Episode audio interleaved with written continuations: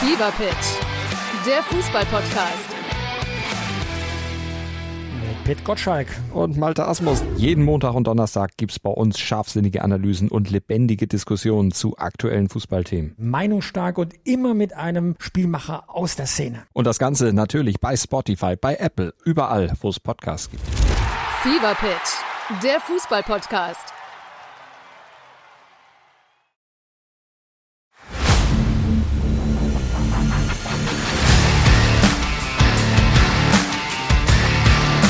Hallo, ein frohes neues Jahr 2024 von mir, Patrick Hoch und wie immer dabei Oliver Dütschke. Hallo, frohes neues Jahr.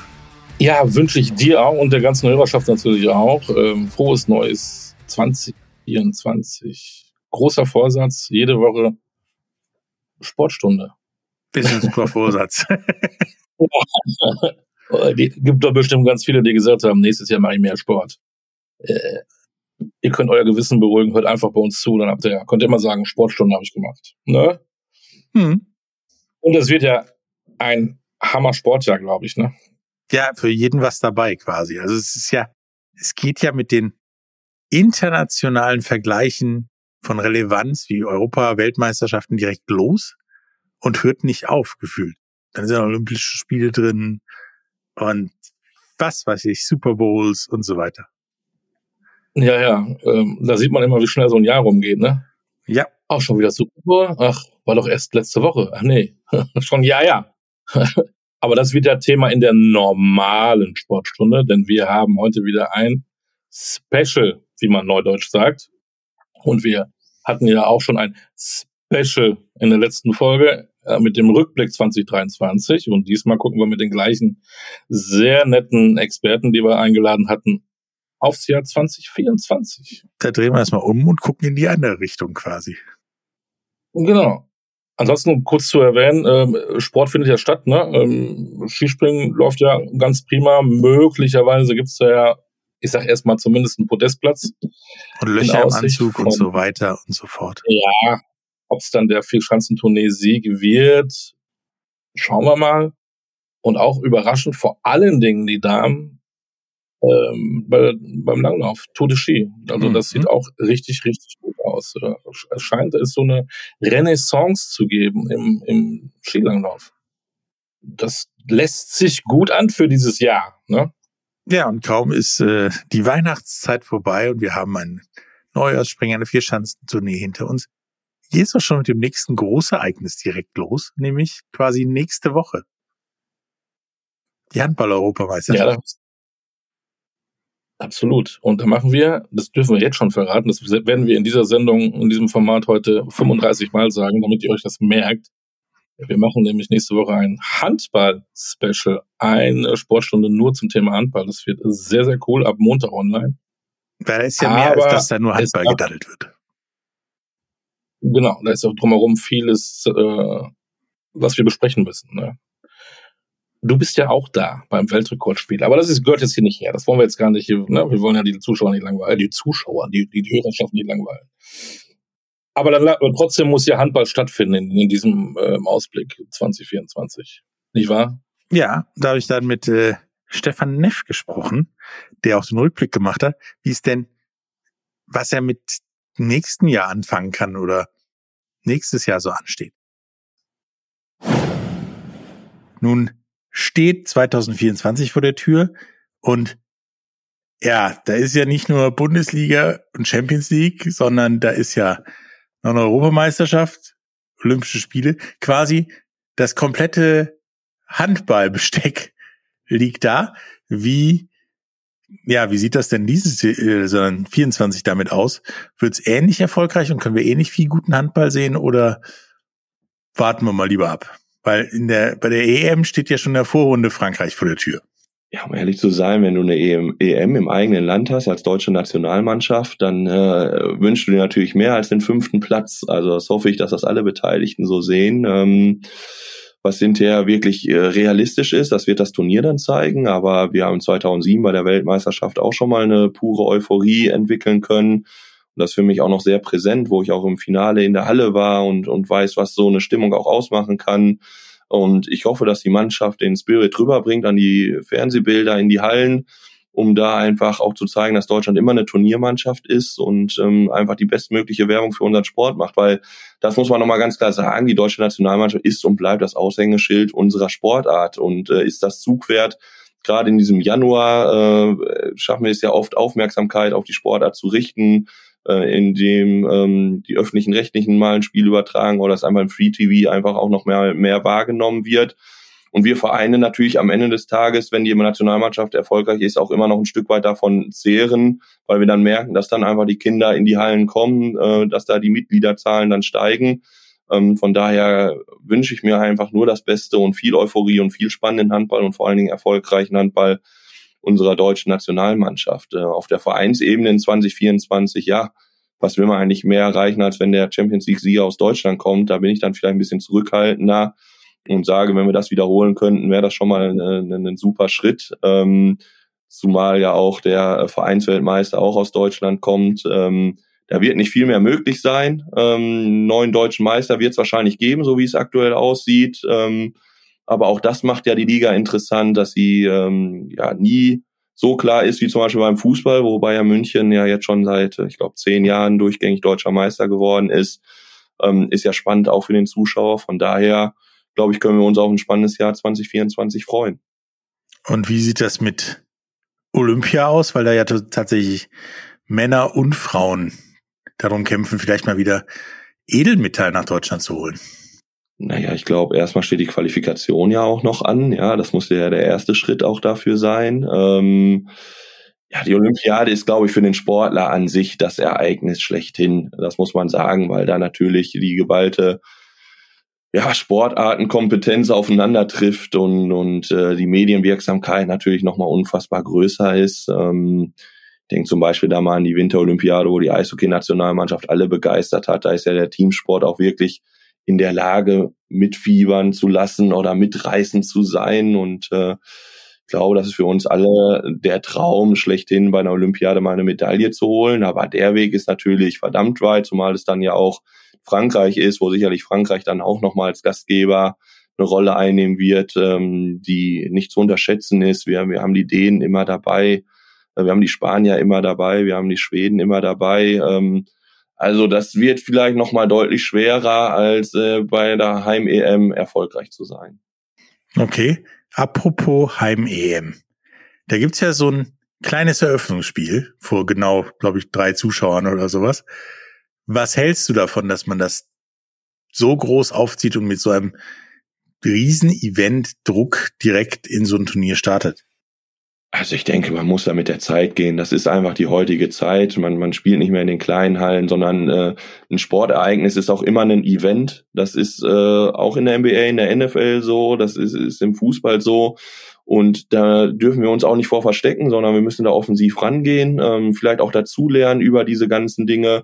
Ich meine, das ist ja auch nichts Neues. Es gab ja auch schon mal äh, auf Schalke äh, von Finn Holpert ein organisiertes Spiel damals vom TBV Lemgo ähm, also es ist ja jetzt nicht komplettes Neuland. Ähm, ich find's cool. Ich meine, viele Zuschauer äh, bringen viel Begeisterung mit und, und hoffentlich werden alle dort belohnt, äh, sowohl der Veranstalter als auch die Zuschauer und vor allen Dingen natürlich dann auch die Mannschaft, dass sie da ein erfolgreiches Spiel direkt hinlegt, um gut in das Turnier zu starten. Ja, da bin ich mal gespannt, inwiefern wieder richtig liegen mit 2024.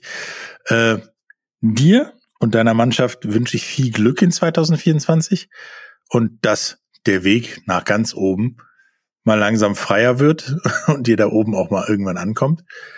Dank dir für ja, die Rück, den Rückblick und die Aussichten. Vielen Dank, ich danke auch. Alles Gute, danke, tschüss. Tschüss.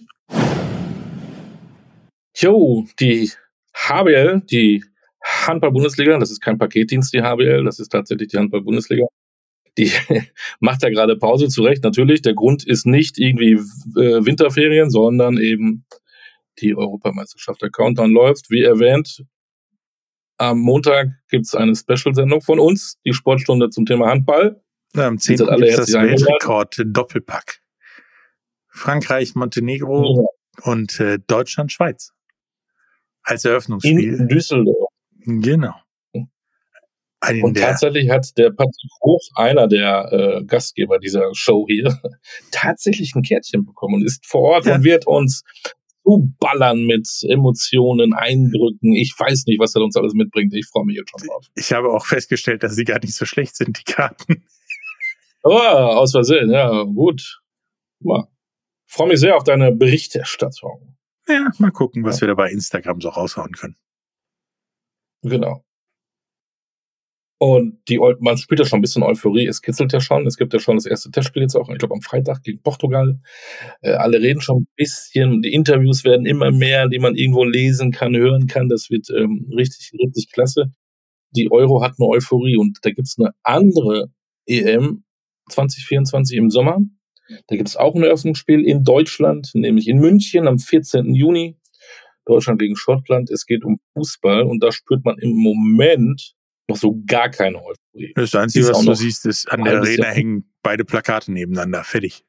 Ja, ja, genau. Aber ist ja noch ein halbes Jahr hin. Wer weiß, was bis dahin passiert. Man erinnert sich, 2006 im März haben die Deutschen damals äh, unter Jürgen Klinsmann gegen die Italiener dermaßen einen auf die Fresse bekommen und alle haben gesagt, das wird gar nichts. Und dann gab es dieses äh, berühmte Sommermärchen 2006 in Deutschland. Wer weiß. Ne?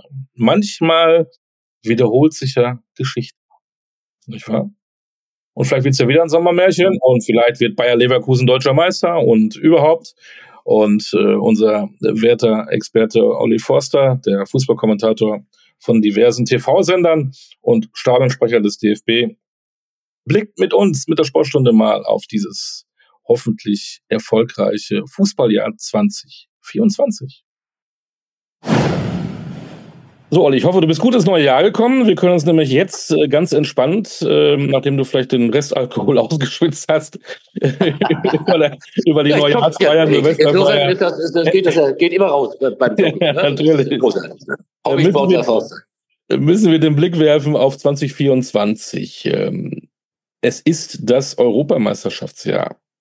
Es gibt eine EM im deutschen Land. Ähm, Die einen sagen, das ist überragend, auch der deutsche Fußball wird davon profitieren, so oder so. Die anderen sagen, um Gottes Willen, die Gruppe, die wir haben, ist alles andere als einfach.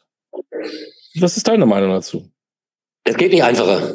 Die Gruppe ist, äh, das ist äh, Losglück, das wir sehr, sehr oft gehabt haben. Und das haben wir auch hier gehabt. Die Gruppe ist absolut zu machen. Insbesondere die beiden ersten Spiele gegen Schottland, auch wenn die eine gute Qualifikation gespielt haben. Und auch gegen Ungarn. Das sind Spiele, die wir zu Hause mit unserem Publikum, mit unserer Leistungsstärke, die wir bringen können, auf jeden Fall gewinnen müssen. Dann kommt das dritte Gruppenspiel gegen die Schweiz, muss man sehen, was bis dahin passiert ist. Ich gehe aber davon aus, dass wir Erster werden in dieser Gruppe. Ich bin sehr, sehr optimistisch, dass die deutsche Mannschaft getragen wird im Sommer von den Leuten.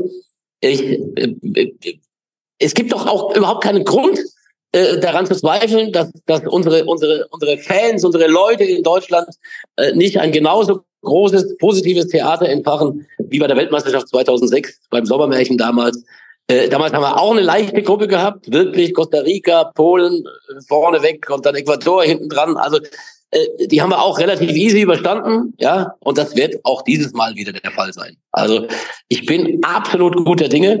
Ähm, wir werden Probleme bekommen gegen die High Roller, wir werden Probleme kriegen gegen die ganz großen Mannschaften, aber da müssen wir halt schlicht und ergreifend auch auf unseren Support hoffen, auf unsere Fans und auf die Wolke, auf die wir uns dann hoffentlich setzen und die dann durch Deutschland schwebt und die uns dann sehr, sehr weit tragen wird. Aber nicht zuletzt brauchst du auf der Wiese gute Fußballer. Würdest du personell da noch was ändern wollen? Wichtig für meine Begriffe ist, dass es Nagelsmann gelingt, einen Kader zusammenzusetzen, der Optionen darbietet. Also ich habe zum Beispiel nicht verstanden bei der Weltmeisterschaft 2022, dass Hansi Flick äh, damals keine weitere Sturmoption auf der Bank hatte. Gerade äh, im, in einem Spiel, das dann verloren ging äh, gegen die Japaner, ne, wo du dann einfach mit Körperlichkeit und so weiter möglicherweise tatsächlich noch was anrichten kannst. Äh, Das hat Flick damals verpasst, obwohl er 26 Mann im Kader hat. Jetzt sind er wieder nur 23.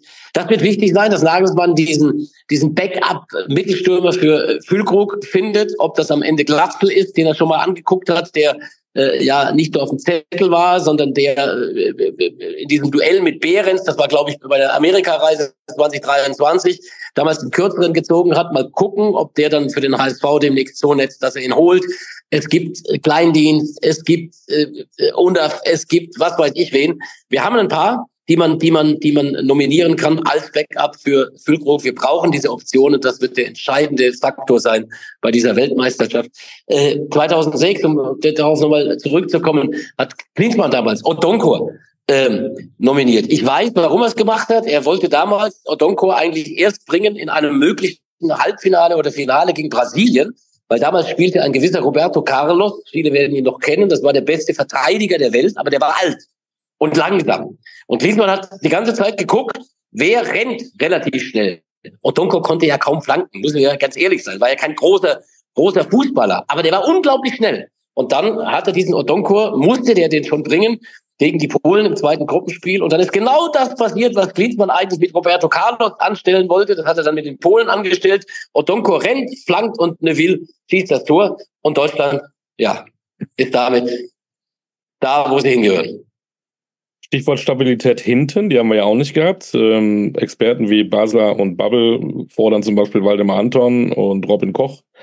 Ähm, muss man da jetzt noch reagieren oder muss man auf die setzen, die bisher mal dabei waren, damit du da auch. Ja, Markus, Markus ist ja sehr, sehr, sehr, sehr pessimistisch, was den, was den, äh, Markus Bubble ist sehr, sehr pessimistisch, was die, was die äh, Europameisterschaft angeht. Das weiß ich aus persönlichen Gesprächen auch mit ihm. Ich weiß auch sein, seine Idee mit Waldemar Anton finde ich, finde ich jetzt nicht ohne. Wenn Anton weiterhin diese Leistungen bringt, ist das sicherlich auch eine Option, ihn noch zu bringen. Da muss Nagelsmann auch ganz genau gucken. Wen stellt er da hin? Wen braucht er mit der Stelligkeit? Kriegt er es bis dahin hin, dass Süle, äh, der ja eigentlich von seinen Fähigkeiten her der aller, allerstärkste wäre, aber ist halt die Frage, kriegt es Nagelsmann äh, äh gemeinsam mit allen anderen hin, dass Süle im Sommer in einer körperlichen Verfassung ist, die ihn zu einem Weltklasse-Spieler macht. Äh, wenn das nicht gelingt, dann ist halt äh, Süle lame duck und äh, dann kannst du ihn auch nicht stellen. Das sind halt so offene Fragen. Rüdiger ist ein, ein herausragender Spieler. Ähm, müssen wir gucken, was Nagelsmann das bis dahin wirklich vorgesetzt bekommt und was er dann daraus macht. Ich würde mich da hinten nicht so schnell festlegen. Ich glaube, du musst gucken, wie sind die, wie sind die drauf? Ist Hummels körperlich fit? Wie gesagt, ist Süle körperlich fit? Waldemar Anton kann eine Option sein, gar keine Frage.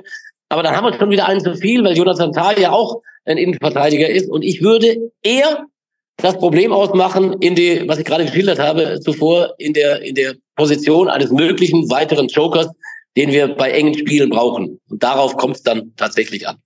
Wir sind gespannt. Wird Bayer Leverkusen deutscher Meister? Tja, das ist ja, das ist die Frage. Die waren immer, immer Vizemeister. Deswegen musst du eigentlich sagen, sie werden es nicht. Aber sie sagen, sie haben den besten Kader. Wenn sie keine schweren Verletzten haben, äh, glaube ich, dass Bayer Leverkusen eine große Chance hat. Es wird wirklich drauf ein Stück darauf ankommen, auf dieses Spiel Leverkusen gegen Bayern, wo sie davonziehen können, relativ frühzeitig schon. Ähm, sie haben sehr, sehr stark performt. Auch der FC Bayern hat ja geliefert, ergebnistechnisch bis hinten raus. Ne? Im letzten Spiel äh, da in Wolfsburg am Ende das Ding auch nochmal äh, für sich entschieden. Ähm, ja, ich muss mich ja festlegen. Ich kann ja jetzt nicht rumeiern. Nee. Ich sage, sie werden es jetzt mal. Sie müssen es doch irgendwann mal werden. Ja, und deswegen werden sie es jetzt.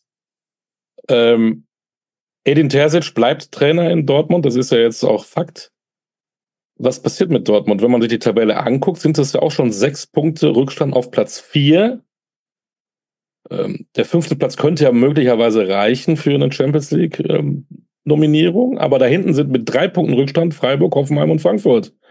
Ja, aber die, die sind nicht wirklich eine Gefahr für Borussia Dortmund, glaube ich. Ich denke, dass die Dortmunder äh, jetzt sich zusammenraufen müssen. Äh, also auch dieses Theater, das es da offensichtlich innerhalb der Mannschaft gibt, äh, vergessen lassen müssen. Und dass die Terzic gestärkt haben, halte ich für den richtigen Move. Bin mir aber jetzt nicht zu 100 Prozent sicher, ob das alles dann auch über die Saison hinaus so stattfinden wird. Es gab ja mal das Gerücht oder die Idee, dass der sich möglicherweise in diese Sportdirektorrolle reinwachsen könnte. Äh, Watzke ist ein großer Fan von ihm. Er ist Borussia Dortmund durch und durch. Das finde ich ja immer geil, wenn jemand so, so klar an einen, an einen Verein gebunden ist. Deswegen könnte das ja auch eine Möglichkeit sein, dass Terzic dann im Sommer äh, auf die Sportdirektorposition rotiert und man dann einen neuen Trainer holt. Wird sicherlich über die Ergebnisse äh, äh, dann auch entschieden werden. Ähm, ob der fünfte Platz reicht, im Moment sieht es gut aus. Wir müssen aber in Europa, und jetzt kommen halt auch relativ heftige Gegner, wir müssen in Europa halt diese Ergebnisse dann auch erzielen, die wir bisher erzielt haben. Ich bin ganz guter Dinge, dass das gelingen kann, aber zu 100 Prozent safe kannst du den fünften Platz so nicht machen. Kurz in den Keller. Ähm, was ist angesprochen in der letzten Folge? Steffen Baumgart ist nicht mehr Trainer vom 1. FC Köln, konnte man nicht mit rechnen. Darmstadt 98 hat man noch erwartet. Wenn du allerdings einen anderen Aufsteiger Heidenheim siehst, hättest du auch vielleicht anders laufen können. Dann haben wir Mainz 05 dann noch, alle äh, punktgleich. Ähm, Union Berlin hat sich ein bisschen rausgeschoben. Dann hast du noch Bremen, Gladbach, Augsburg, die vielleicht noch reinrutschen könnten. Was glaubst du? Die Augsburger habe, die Augsburger habe ich ja schon letztes Jahr, ich finde eine großartige Wortschöpfung, die, ich mir, die mir da gelungen ist, Kellerschleicher genannt. Ne? Weil die das ja jedes Jahr machen. Jedes Jahr zu Beginn der Saison oder auch irgendwann mal mittendrin denkst du, oh, die steigen ab oder die könnten da absteigen. Und dann gewinnen die mal wieder, ohne dass es irgendjemand wahrnimmt, gewinnen die mal zwei Spiele hintereinander, sind wieder draußen und alles ist wieder safe. Ich glaube nicht, dass der FC Augsburg absteigt. Ich glaube, dass es bei den drei Mannschaften hinten bleibt. Und äh, jetzt kommt halt, ist halt dann die entscheidende Frage, wer, wer äh, haut sich da raus? Trainerwechsel in Köln. Mal gucken, wie das wirkt. Das wird sicherlich sehr, sehr interessant zu beobachten sein. Oft kriegst du da den Schub. Alle drei haben ganz schlecht performt. Alle drei haben nur zehn Punkte nach 16 Spielen. Das ist viel zu wenig und äh, das reicht auch nicht, ja, in Anführungszeichen. Ich glaube, dass es bei den dreien bleibt. Ich glaube, dass sich Union Berlin stabilisieren wird und dass die Mannschaften davor nicht mehr zwingend reindrücken. Mhm. Zumal der FC Köln sowieso auch erst zehn Tore geschossen hat. Ne? Das sind ja nicht nur nicht nur nicht zehn Punkte, sondern auch nur zehn Tore. Katastrophale Performance. Aber Geld. guck die Mannschaft an, guck die Mannschaft an, dann weißt du, die haben in der letzten Saison weit über ihre Verhältnisse gespielt. Dann gab es Leute wie Hector und so weiter, die nicht mehr nicht mehr dabei sind. Ähm, das ist eine Truppe, die grundsätzlich immer in der Zusammensetzung, in der sie da, da rumrennt, im Moment grundsätzlich immer zum Abstiegskreis äh, zählen wird. Ein kleiner internationaler Blick. Äh, nur Union Berlin äh, hat es nicht geschafft, weiterzukommen äh, in den diversen Ligen international. Alle anderen sind weiter. Was glaubst du, wer von diesen kann ganz weit nach vorne kommen? In ihren Bereichen vielleicht sogar ins Finale? Also für mich ist es nicht überraschend, dass diese Mannschaften weitergekommen sind. Ich sehe ja die Bundesliga entgegen aller Rufe von dem einen oder anderen in einem Zustand, äh, der wirklich ermutigend ist. Also wir sind im internationalen Vergleich natürlich gehen die Engländer voran mit dem unglaublichen Geld, das da vorhanden ist, das auch nach wie vor dort vorhanden sein wird. Ähm, aber im Vergleich mit den Spaniern und mit den Italienern müssen wir uns sowas von nicht verstecken. Und gegenüber Frankreich sind wir klar überlegen. Ja, also ich sehe die Bundesliga auf Platz zwei im europäischen äh, Tanz in Anführungszeichen. Für mich war es nicht überraschend. Ich glaube auch, dass RB Leipzig eine große Chance hat, Real Madrid äh, zu stellen, weil Leipzig über Tempo kommt, die deutlich schnellere Mannschaft ist als äh, Real Madrid. Äh, werden sehr, sehr, sehr interessante Duelle. Ähm, FC Bayern wird weiterkommen gegen Lazio. Ähm, Borussia Dortmund hat einen, einen, einen heftigen Gegner mit Eindhoven, die dermaßen fit sind. Die haben in Holland jedes Spiel gewonnen. Jedes Spiel gewonnen. Also ein bisschen wie, wie, wie Leverkusen, ne? so auf, dem, auf der Wolke unterwegs, in Anführungszeichen. Wird keine einfache Aufgabe für Borussia Dortmund. Glaube aber, dass wir gute Hoffnung sein können, dass alle drei äh, weiterkommen können. Äh, der FC Bayern ist ganz klarer äh, Titel-Mitfavorit, gar keine Frage. Ganz klarer Titel-Mitfavorit. Ähm, und äh, Dortmund und auch Leipzig würde ich, würde ich einordnen, dass sie, dass sie in der Lage sind, ein Halbfinale oder auch ein Finale zu erreichen. Das kommt ein bisschen drauf an, gegen wen kommst du. Wenn du äh, City hast, City ist so die, die, die, die, die, die, heftigste Mannschaft im Moment. Ja, Liverpool äh, ist ja jetzt nicht dabei. Ja, aber jetzt schauen wir mal, wie sich, wie sich diese Dinge, wie sich diese Dinge äh, da entwickeln. Ich bin guter Dinge. Bin auch guter Dinge, was äh, Europa League mit äh, Bayer Leverkusen angeht, was Conference League mit Eintracht Frankfurt angeht. Wir werden auch im äh, Jahr 2024 in der ersten Hälfte ordentliche Ergebnisse feiern dürfen mit der deutschen, äh, mit dem deutschen Fußball. Schönes Schlusswort. Das hoffen wir doch. Dann gucken wir mal auf 2024. Ähm, ja, klar. Saison machen wir wieder ein Fazit hier in der Sportstunde mit Olli Foster. Bis jetzt. Ja, ja, war er zu optimistisch? War er zu optimistisch? Das ist die große Frage. Nein, er war nicht so optimistisch. Na, wir müssen einfach ein bisschen fröhlich sein, mit der Brust raus. Der deutsche Fußball ist echt nicht so schlecht, wie, wie viele denken. Und wir haben so geile Fans, geile Strukturen, geile Zuschauerzahlen. Die zweite Bundesliga bei uns, ja, wir sehen das ja bei Sport 1, hat eine, eine Zuschauerzahl, die sich messen kann mit La Liga. Das muss man sich mal vor. Also wir sind deutlich stärker als die Franzosen mit der zweiten Liga von der Zuschauerzahl. Und wir haben, wir sind ungefähr Paare im Moment. Das wechselt immer äh, pro Woche, je nachdem. Äh, mal sind die Spanier mit La Liga vorne, mal ist es die zweite Bundesliga. Wir haben, wir haben so geile Ligen. Die dritte Liga hat Zuschauerrekord. Ja, wir haben so einen unglaublichen Move, eine unglaubliche Power durch unsere Fans, durch unsere Anhänger. Und deswegen kann uns auch dieses Super League äh, Gerücht in Anführungszeichen, was ja sehr, sehr heiß gegessen wird im Moment, aber warten wir mal ab. Also, wie gesagt, das wird auch nicht so, so heiß verspeist werden am Ende, wie es sich im Moment anfühlt. Insofern bin guter Dinge und äh, ja, wir können echt bisschen happy sein mit dem deutschen Fußball. Olli Forster macht Bock auf Fußball. Ich lege jetzt auf und dann gehe ich direkt in die Arena und gucke mir irgendeinen Fußballspiel genau. an. Ich glaube, das ist jetzt kann ich schnell. Aber es ist yeah. Sport, ist, ist es halt, ne? Und wir lassen uns die Laune nicht vermiesen. Also vielen Dank, um Olli Forster. Ähm, viel Spaß genau. bei deinen Auftritten in diversen Arenen. Bleib gesund, das ist das Wichtigste und wir sprechen uns wieder. Mach's gut. Jo, die Bundesliga geht ja auch schon bald wieder los. Äh, aufgrund der Europameisterschaft am 12.01. am Freitag ist das erste Spiel. Bayern gegen Hoffenheim. Damit äh, starten wir in das neue Fußballjahr. Ja, Wunderbar. andere haben keine Pause gemacht, zum Beispiel Eishockey. Also so gar keine, beziehungsweise die haben das alles ein bisschen durch die Gegend geschoben, haben dienstags gespielt, weil montags ja Feiertag war. Und es wurde auch durchgespielt und hat die Tabelle irgendwie so ein bisschen komisch gemacht, sage ich mal. Ja, ja, ja. So, ähm, lange Zeit gab es ja irgendwie nur die Berliner und die Bremerhavener. Wobei die Berliner, also die möchte man ja gar nicht als Gast haben, ne? Wenn die bei dir an, anklopfen an der Tür, schickt die gleich wieder nach Hause, die, die, die Eisbären, denn die haben zwölfmal hintereinander gewonnen, auswärts. Das ist null Court, das ist schon. Uh, andere sind immer so stark zu Hause, die hauen auswärts alles weg der Gefühl spielt alles so ähm, zu Hause verlieren oder gewinnen, aber dafür dann auswärts gewinnen oder verlieren. Also immer das Gegenteil. Irgendwie alle splitten hier genau. ihre Duelle sozusagen. Genau. U20 WM gab es dann auch über, wie immer über Weihnachten und Neujahr. Deutschland hervorragend gestartet ja. gegen Finnland und dann gespielt wie immer. verloren, ja, verloren, verloren und nix mit Viertelfinale. Die bringen nicht so viel Euphorie in, in das Eishockey-Jahr 2024. Schade drum. Äh, dürfen sie jetzt wieder ordentlich, ähm, die Ferien sind zu Ende, wieder ganz normal die Schulbank drücken ne? und mal gucken, was so in Biochemie und Ethik passiert. genau, aber ähm, Nachwuchs war auch ein Stichwort bei Patrick Ehrlechner, unserem Experten auch von diversen TV-Sendern, hat ja selber auch in der DL gespielt. Und er analysiert für uns das Jahr 2024, beginnend mit dem Eishockey-Nachwuchs. Patrick Ehlechner, das Jahr 2024 beginnt. Ähm, ja, wir haben ja die U20-WM der Herren, sagt man da Herren? Ja. Bei U20 auch Herren? Ja, sind schon Herren, ne? Ja, ja, ja. ähm, natürlich die erste Frage. Wie siehst du da den deutschen Nachwuchs?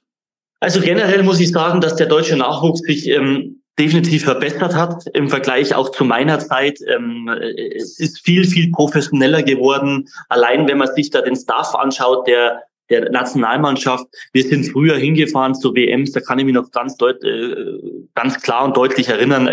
Wir hatten einen Headcoach, einen Co-Trainer, zwei Betreuer und einen Arzt.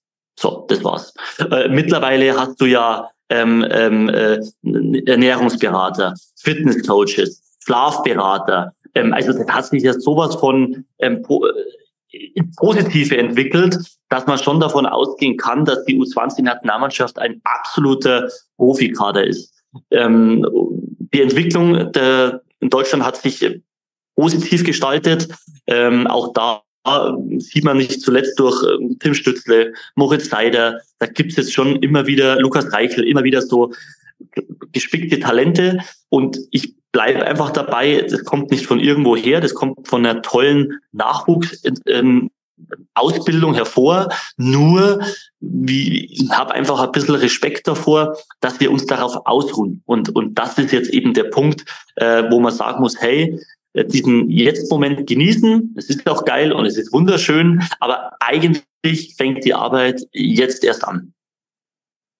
2024 hat eine ganz wichtige Änderung, äh, nennt man das Regeländerung in die DEL.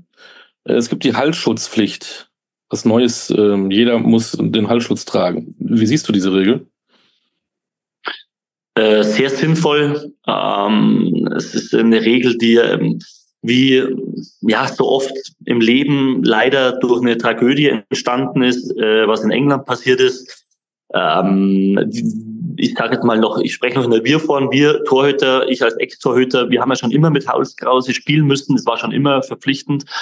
Ähm, es gibt da natürlich auch Spieler, die sagen, es stört, aber kann ich nicht ganz nachvollziehen. Es geht da wie wir jetzt wissen, um Leben und Tod. Und wenn ich da eben so eine Halskrause tragen muss, am Ende des Tages ist jeder froh, wenn er heimdarf zu seinen Familien und, und das ist das Wichtigste. Und diese Halskrause ist äh, aufgrund leider dieser absolut dramatisch schlimmen Tragödie unbedingt noch notwendig. Und äh, es ist sogar so weit, ähm, dass ja generell die Frage auch ist, äh, Nick Appendino zum Beispiel in der DEL spielt ja mit Vollvisierschutz.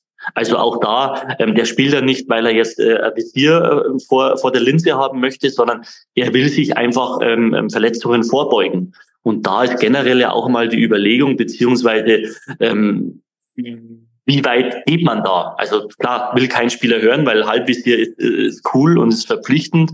Und ähm, aber auch da es ist ja wie immer im Leben, Olli, wenn, wenn da was Schlimmeres mal passiert, dann wird wahrscheinlich auch über diese Thematik mal gesprochen. Gibt es sonst eine Regel im Eishockey, die du gerne abschaffen würdest oder einführen würdest? Ich würde, wenn ich ganz ehrlich bin, also abschaffen geht es nicht ganz, aber zum Teil ähm, bei, wenn es Bully eingeworfen wird, ich glaube, wenn man die Nettozeit einer, einer Situation beim Bulli, wie wieder jemand weggeschickt hat und wie äh, neue und dann der Linienschiedsrichter redet dann wieder, ich glaube, wir kommen da auf gute zehn Minuten und das ist so eine Regel, die mich manchmal auch als Kommentator, wo ich mich weg ausdrücken muss. Was würdest du sonst sagen wollen?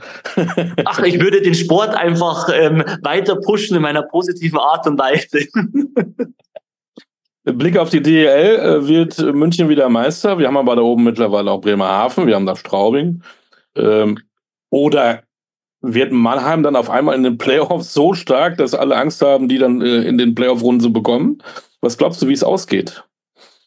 Ähm, also generell, ich glaube, dass die, die, die Top-Mannschaften sich alle fangen werden und zum Ende des Jahres auch in den Playoffs ähm, definitive Rolle spielen werden.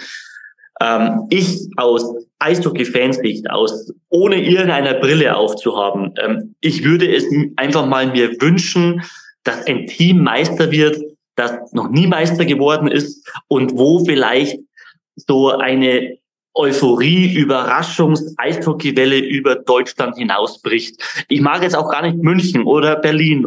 Sie haben es alle verdient. Ich, ich liebe sie alle. Aber ein Jahr mal zu schaffen, wirklich so ein Underdog, so Bremerhaven, Straubing, wenn die es wirklich schaffen würden, was glaubst du, was da los wäre? Da, da, da fliegt ja alle Schrauben vom Pulverturm fliegen da weg. Da wäre die Wiesenzeit schon ab, ab Mai, ja. Ja, das stimmt. Und das vier Monate durch. Definitiv. Äh, wieder ein Highlight. Übrigens auch eine Frage, muss man eigentlich jedes Jahr eine WM spielen? Gute Frage. Ähm, ich glaube, das hat nur ähm, wirtschaftliche Hintergründe, ähm, weil für die Spieler ist es natürlich immer eine, eine, eine äh, tolle, tolle Geschichte, tolle Sache. Aber ähm, wir sehen es in anderen Sportarten. Ich weiß nicht, ob die Wertigkeit eines Turniers, das jedes Jahr stattfindet, irgendwann etwas abstumpft. Und ich glaube, ähm, das könnte man vielleicht etwas besser organisieren. Nichtsdestotrotz, es gibt eine WM und in, in Tschechien, in Prag und ja. Moskau und da fahren die Deutschen hin als Silbermedaillengewinner. Ist man dann automatisch wieder bei den Favoriten dabei? Also ich finde, was man, was man schon merkt, äh, auch in Gesprächen mit anderen Kollegen von anderen Nationen, also Deutschland ist auf dem Zettel, Deutschland ähm, ist da, ist präsent. Früher hat man ja immer so belächelt, so ja, Deutschland ist da und im Viertelfinale ist eh Schluss. Aber mittlerweile auch aufgrund der, der, der tollen Einzelspieler in der NHL. Also Deutschland ist auf dem Zettel und ähm, die nimmt oder uns nimmt definitiv jeder ernst. Und daher glaube ich schon, dass Deutschland wieder, ich sage mal, definitiv zu den Top 5 Nationen gehören wird. Für dich war ein Goalie der Mann 2023. Auf wen freust du dich dann auf 2024? Wer ist da, wo du sagst, der Junge, der wird abgehen wie eine Rakete? Ähm, DL oder speziell Nationalmannschaft? Deutscher, Deutscher, egal wo er auch immer spielen mag. Boah, das ist eine gute Frage. Äh, junge deutsche Spieler. Das ist ähm, also. Kann auch ein Alter mal, sein, der noch mal richtig Gas gibt in seinem dritten Frühling. Also mo momentan, momentan, äh, aber auch da, jeder wird wieder den Kopf schütteln und sagen, mal er schon wieder. Aber ich finde die Personalie Tobias Anschitschka sehr, sehr interessant. Ähm, warum? Äh, war in Berlin, war ähm, für mich eigentlich zu Unrecht, stand in der Kritik, weil die Mannschaft nicht performt hat in so einem jungen Alter, äh, hat es, finde ich, sehr gut ähm, gemeistert, ging jetzt nach Köln, hat sich da vor diesem Zweikampf gegen Mirko Pankowski nicht versteckt, hat diesen Zweikampf angenommen und wie er auftritt, ähm, er hat eine perfekte Größe, finde ich, auch für internationales Eishockey, auch vielleicht für mehr für, für NHL. Und diese Personalie finde ich unglaublich spannend, weil ich äh, glauben werde, dass er mit zur WM fährt. Auch wieder ein Goalie, ne? Langweilig, gell? Ich weiß. Nein, völlig in Ordnung. ich weiß, aber sonst werden ja nie die Torhüter angesprochen, Olli. Eben. Weißt du, irgendeiner muss ja für die auch mal Deswegen habe ich dich ja auch genommen mal, damit du ja, auch. das, das, das freut mich doch auch. Ganz zum Schluss, auf was freust du dich äh, eishockeytechnisch am meisten in 2024? Oh, ich freue mich, äh, ich freue mich auf äh, erst einmal auf Fans, auf, auf, weil, das muss man auch sagen, also das, was wir machen dürfen und, und geht ja ohne die Fans gar nicht. Also das ist ja wirklich, egal wo ich bin und, und ich finde es immer mega geil, wenn sich die Fanlager gegenseitig da wirklich so berufen und, und da geht's richtig ab, da fühle ich mich daheim. Ähm, ich fühle, ich freue mich auf äh, spannende Playoffs, die vor uns liegen werden. Ich hoffe, mit vielleicht einmal einem ähm, sehr ähm, ja, überraschenden Meister und abschließend mit einer Eishockey-Weltmeisterschaft. Man muss nicht wieder ins Finale kommen, das finde ich, das ist äh, nein, aber mit einem, mit einem, ich sage mal, guten Turnierabschluss, wo die internationale Presse oder auch die internationalen Experten sagen, da seid wieder, äh, habt ihr, könnt stolz sein auf die Mannschaft. Klingt gut. Ich unterschreibe das, so machen wir das. Patrick, Dankeschön. Olli, danke dir. Ihr ein schönes Jahr. Wir sehen uns bestimmt, wir hören uns bestimmt. Danke, hoffentlich. Hat mir sehr viel Spaß gemacht und schöne Grüße an alle Zuhörer natürlich. Natürlich und bleibt gesund. Alles Gute. Ciao auch. Jo, Lust auf Eishockey bekommen? Hä? Kein Problem. Am Wochenende natürlich, ja, dann ab in die Arenen. Am Wochenende wird natürlich wieder gespielt. Freitag, Sonntag. Das kennen wir nicht anders von den Eishockey-Cracks. Und wir haben ja über Berlin geredet und Bremerhaven. Ähm, vorne thronen, oben thronen und die beiden spielen am Sonntag gegeneinander. Bremerhaven gegen Berlin. Das, das Doof für das Bremerhaven als Eishockeyknaller mittlerweile bezeichnet, ne? Naja. Aber ist so. Ja. Drei Punkte Rückstand, Bremerhaven zu Hause gegen Berlin. Und das ist wahrscheinlich der Nachteil, weil Berlin haut ja auswärts alles weg. Hm. Neues Jahr. Mal schauen. Neuer Rhythmus, wer weiß. Aber es gibt, ja, dieser berühmte Spruch, eine Serie geht irgendwann mal zu Ende. Ne? Vielleicht am Sonntag. Geht rein, guckt euch alles okay an in den diversen Hallen Deutschlands. Ähm, um Tennis zu gucken, müsste man ins Weit fahren. Müsste man äh, eben um die Ecke in die Arena. Schwierig, klar, aber richtig professionell Tennis wird gespielt. Bisschen weiter weg. Nach unten drunter oder down under könnte man fahren und sich oder sich das im Fernsehen gucken äh, United Cup, ehemals Hopman Cup, äh, lief. Aber die Australian Open stehen vor der Tür. Nicht nur das Dschungelcamp in Australien steht vor der Tür, sondern auch das Australian Open Camp. Ähm, und wir hoffen ja, dass da dieses Jahr was passiert, dass Deutschland, deutsche Athleten sich langsam in Olympiaform bringen.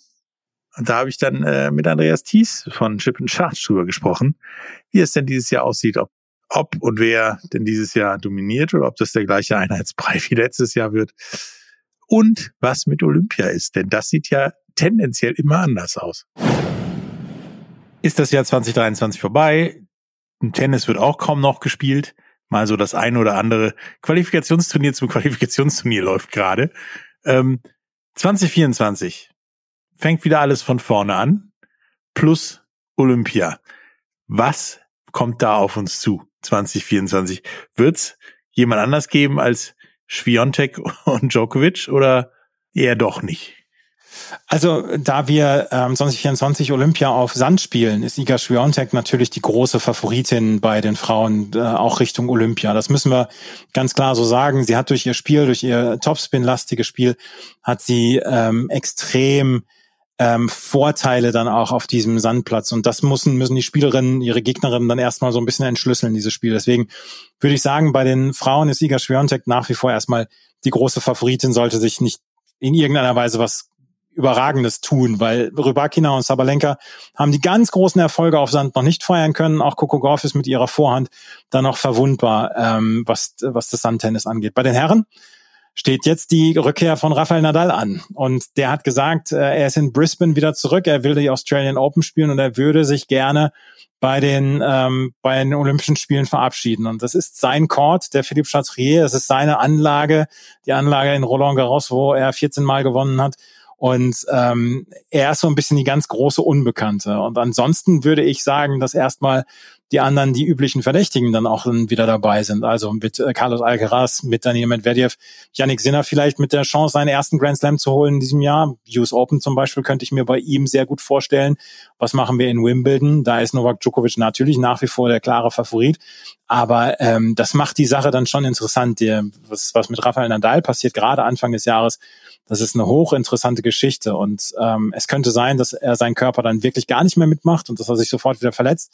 Das wünschen wir aber ja keinem und deswegen ähm, hätte ich hätte ich Lust drauf, ihn nochmal bei voll, voll im Vollbesitz seiner Kräfte zu sehen und dass er vielleicht mit einem ganz großen Highlight dann nochmal seine Karriere dann beenden wird, weil er hat ja gesagt, dass eigentlich gerne, also er möchte gerne, dass Olympia so sein Abschluss wird, vielleicht noch die US Open.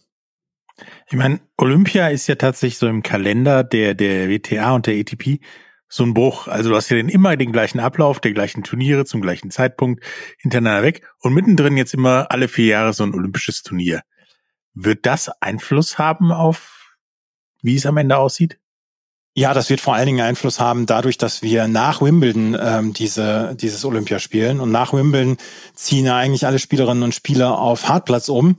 Und ähm, in, jetzt ist es so, dass dann wieder auf Sand gespielt wird. Wir haben ähm, dann noch zwei Wochen Sandvorbereitung und dann geht es zu Olympia. Also der Rhythmus von vielen Spielerinnen und Spielern wird schon sehr unterbrochen werden. Ähm, wir haben das erlebt bei der äh, bei Olympia in Tokio, als zum Beispiel Kaspar Ruth gesagt hat, nee, Olympia spiele ich nicht mit.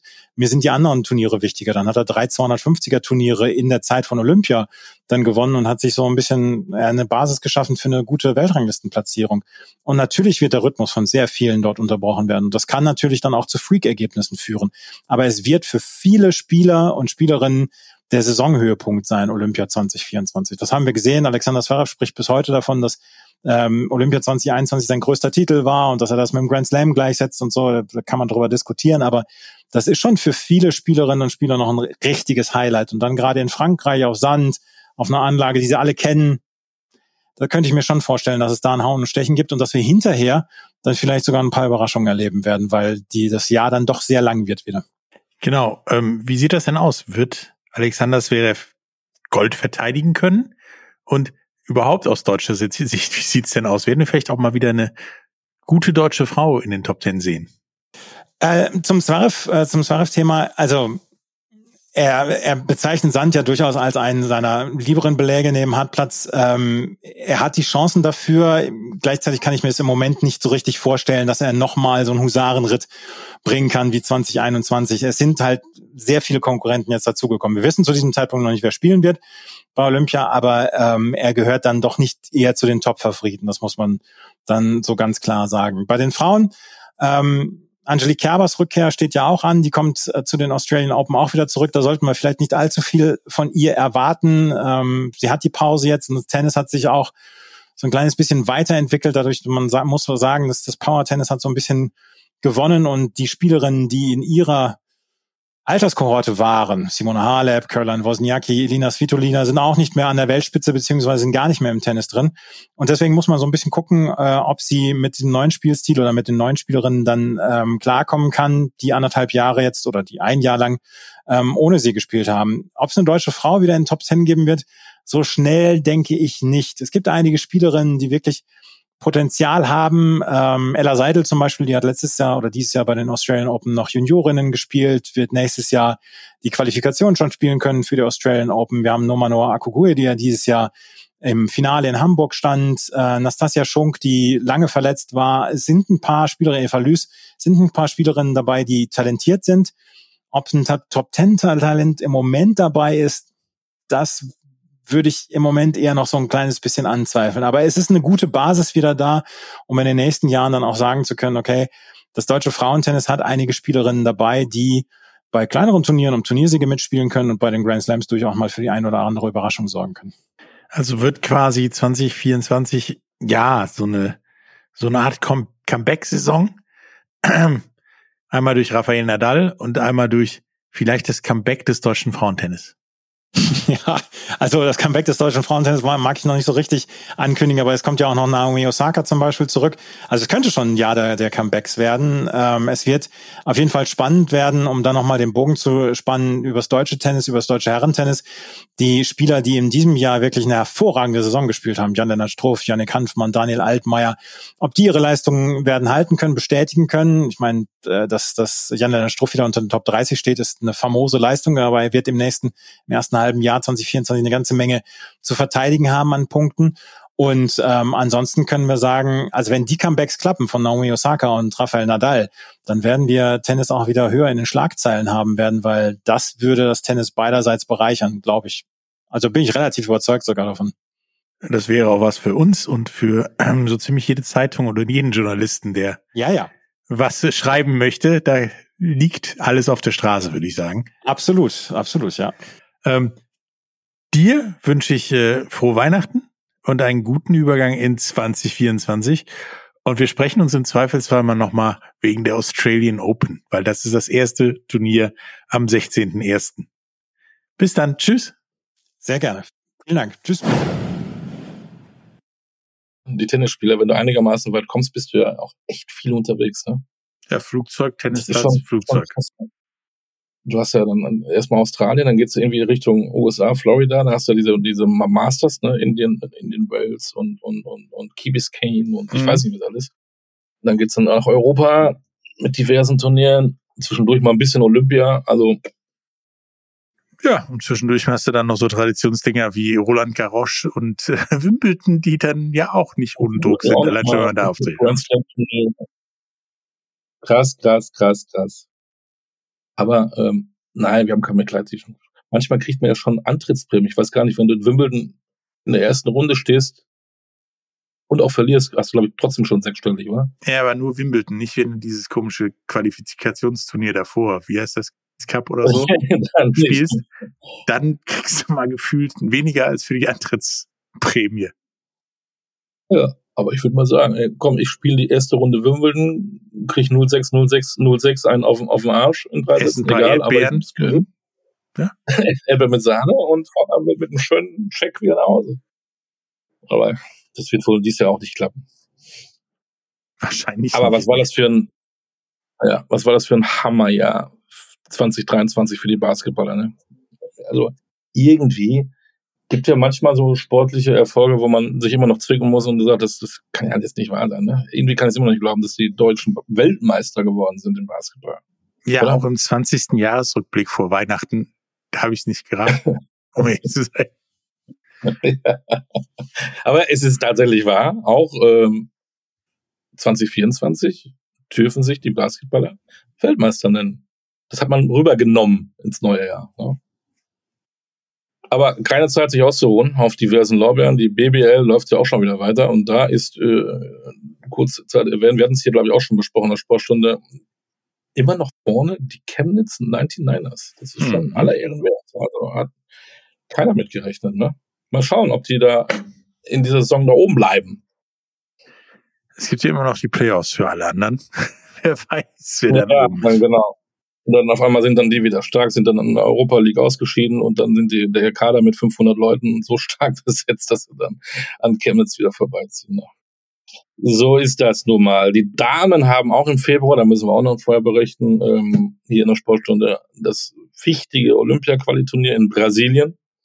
Soweit ich weiß, reicht ein Sieg. Das ist ja zu schaffen, ähm, aber trotzdem, das werden wir hier auch beobachten und dann werden die auch bei Olympia dabei. Das wäre natürlich riesig.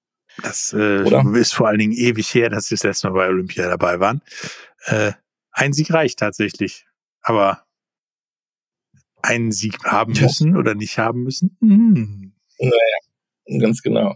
Die Männer sind ja dabei und dann ähm, ist man, wenn man Weltmeister ist, äh, auf einmal äh, Mitfavorit. Das muss man sich auch mal erstmal dran gewöhnen, ne? Vom Jäger zum Jäger zum Gejagten. Gejagten zu werden. Das ist auch eine psychologische Sache, eine Kopfsache. Aber bei dem Trainer, Gordon Herbert, mache ich mir da eigentlich auch gar nicht so viele Gedanken. Der, hat, der erdet die schon wieder. Also Ja, plötzlich will da ab. Aber jeder, das müssen die beiden.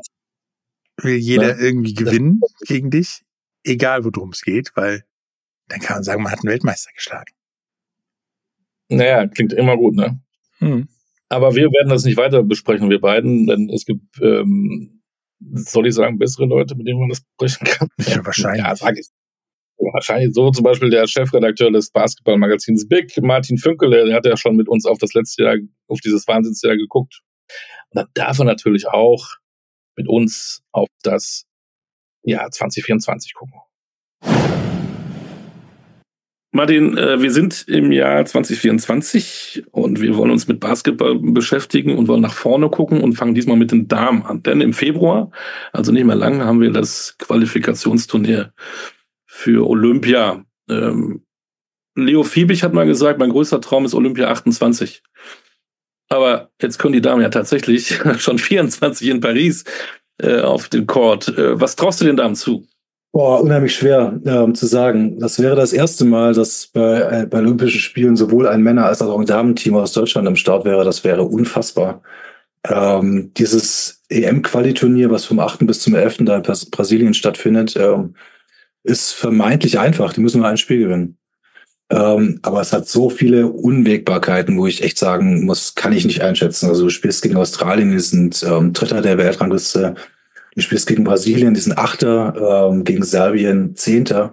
Und die Deutschen sind da als 25. gewertet äh, oder gelistet. Ähm, also klar, ähm, irgendwie alle Außenseiter. Natürlich hat dieses, dieses FIBA-Ranking immer auch einen Versatz. Da werden Ergebnisse aus Jahren davor ähm, zusammengezählt. Aber ich glaube, die, die aller, allergrößte Herausforderung für die Truppe ist, die treffen sich in Brasilien. Die treffen sich nicht irgendwie davor und machen eine, eine Vorbereitung. Die treffen sich aus allen Herren Ländern, fliegen die Ladies ein und packen ihre Taschen aus und machen dann, ja, los, los geht's. Und ähm, klar, da gibt's viele Zoom-Meetings davor und die haben ihre Trainingspläne und hast nicht gesehen, aber also so ein, das wichtigste Turnier der Frauen-Basketball-Historie ähm, unter solchen Voraussetzungen zu spielen, das finde ich mega spannend und macht es deswegen echt überhaupt nicht prognostizierbar. Aber ähm, man kann aber schon sagen, dadurch auch, dass die Savary-Schwestern jetzt auch dabei sind, möglicherweise tatsächlich die stärkste deutsche Mannschaft ever. Ja, das denke ich, ja. Also ähm, Emily Bessoir wird fehlen. Die hat sich jetzt ähm, zum dritten Mal schwer im Knie verletzt, ähm, was echt schade ist, weil das eine, ja, ja, die wird fehlen. Aber ansonsten ähm, hast du mit den ähm, Saberleys und dem Kern der Truppe, die bei der EM dabei war, ähm, sicherlich eine, eine Mannschaft, die, die ich traue denen zu, dieses eine Spiel zu gewinnen. Also ich, ich traue denen das zu. Was trauen wir denn den Männern zu? Die sind bei Olympia dabei. Und wenn sie vielleicht bei der WM 2023 noch ein Underdog waren und vielleicht überraschend Weltmeister geworden sind, gehören sie jetzt aber zu den Favoriten. Andere Konstellation. Der große Unterschied, die haben auf jeden Fall den ähm, the chip on their shoulder, wie die Amis sagen. Ähm, auch da ist das Teilnehmerfeld, steht ja noch nicht, ne? Also es gibt auch noch keine Auslosung, aber du kannst davon ausgehen, dass da wirklich die Creme de la Creme dabei ist. Ähm, wer letztlich bei den Amis dabei ist, wissen wir nicht. Ob, ob, spielt auch keine Rolle, aber die werden, ja, die werden der Riesenfavorit sein. Ähm, du wirst ähm, sicherlich die Serben mit Jokic dabei haben. Da wird es überhaupt keine Frage geben. Der wird spielen. Du wirst die Franzosen mit Wemby dabei haben.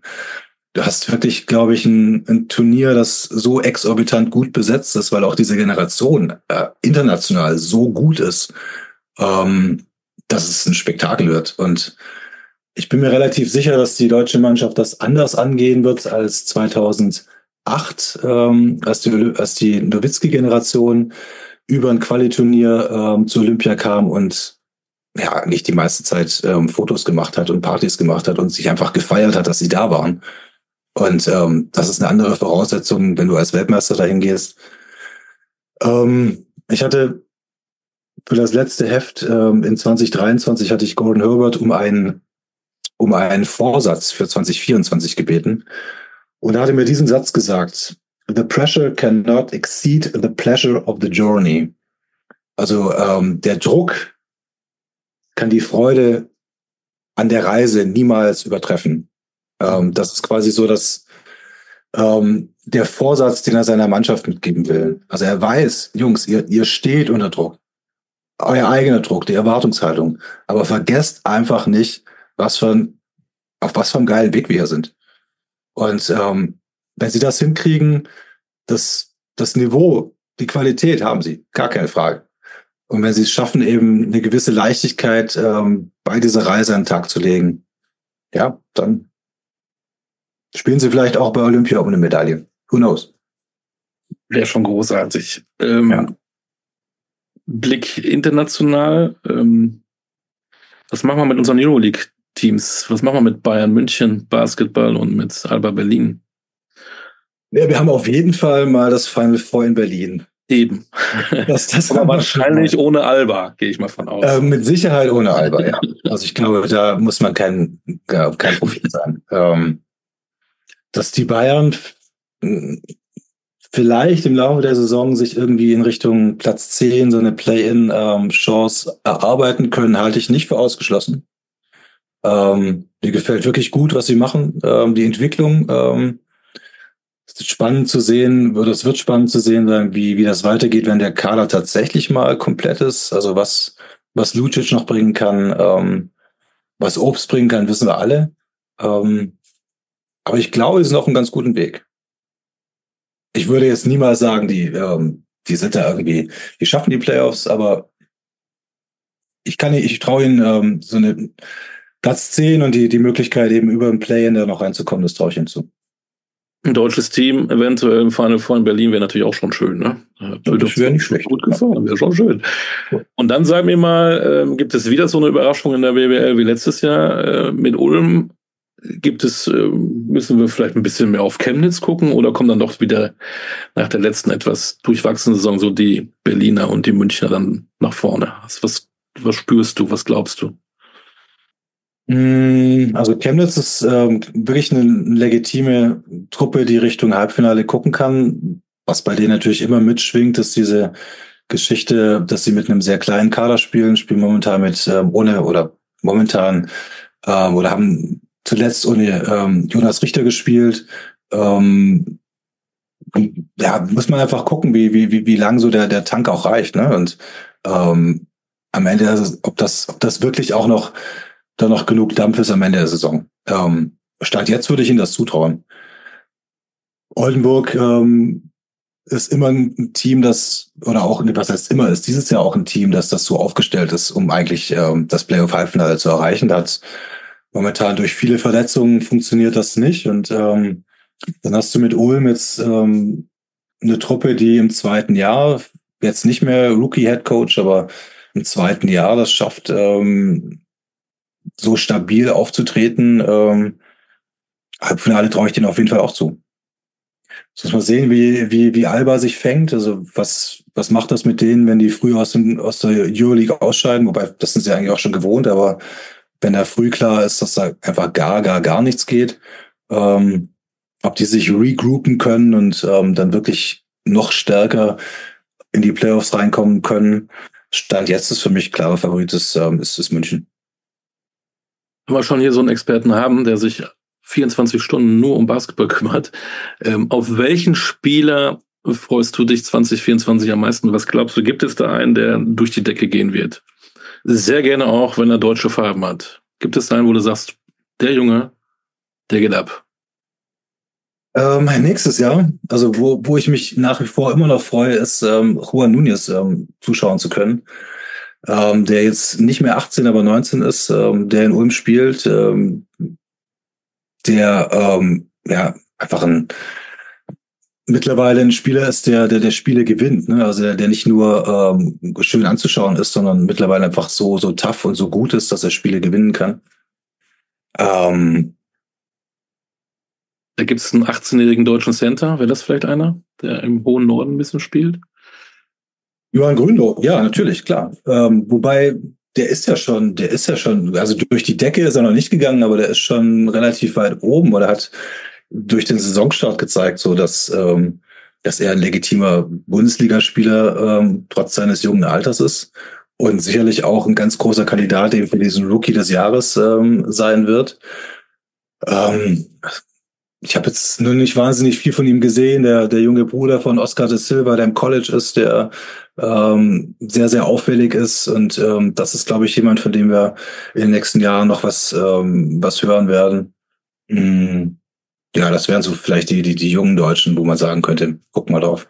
Also die Damen werden sich für Olympia qualifizieren. Diesen einen Sieg werden sie in Brasilien holen. Die ja. Männer holen Olympia eine Medaille. Welche Farbe ist es dann auch völlig egal.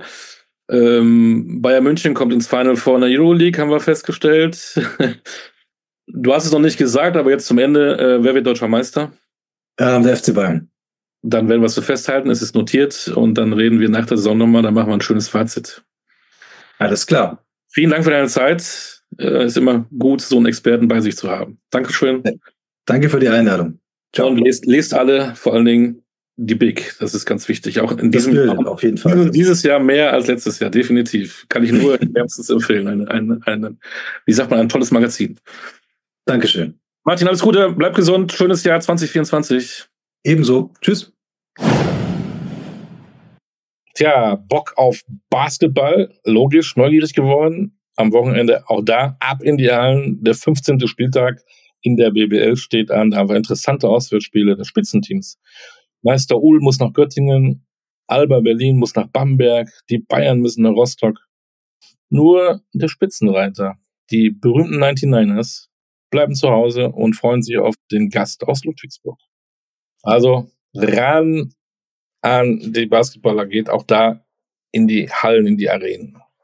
Ja, fängt das ja richtig gut an mit Spitzensport in Deutschland, bevor dann alles andere ansteht. Europa-Weltmeisterschaften, irgendwelche Tennisturniere.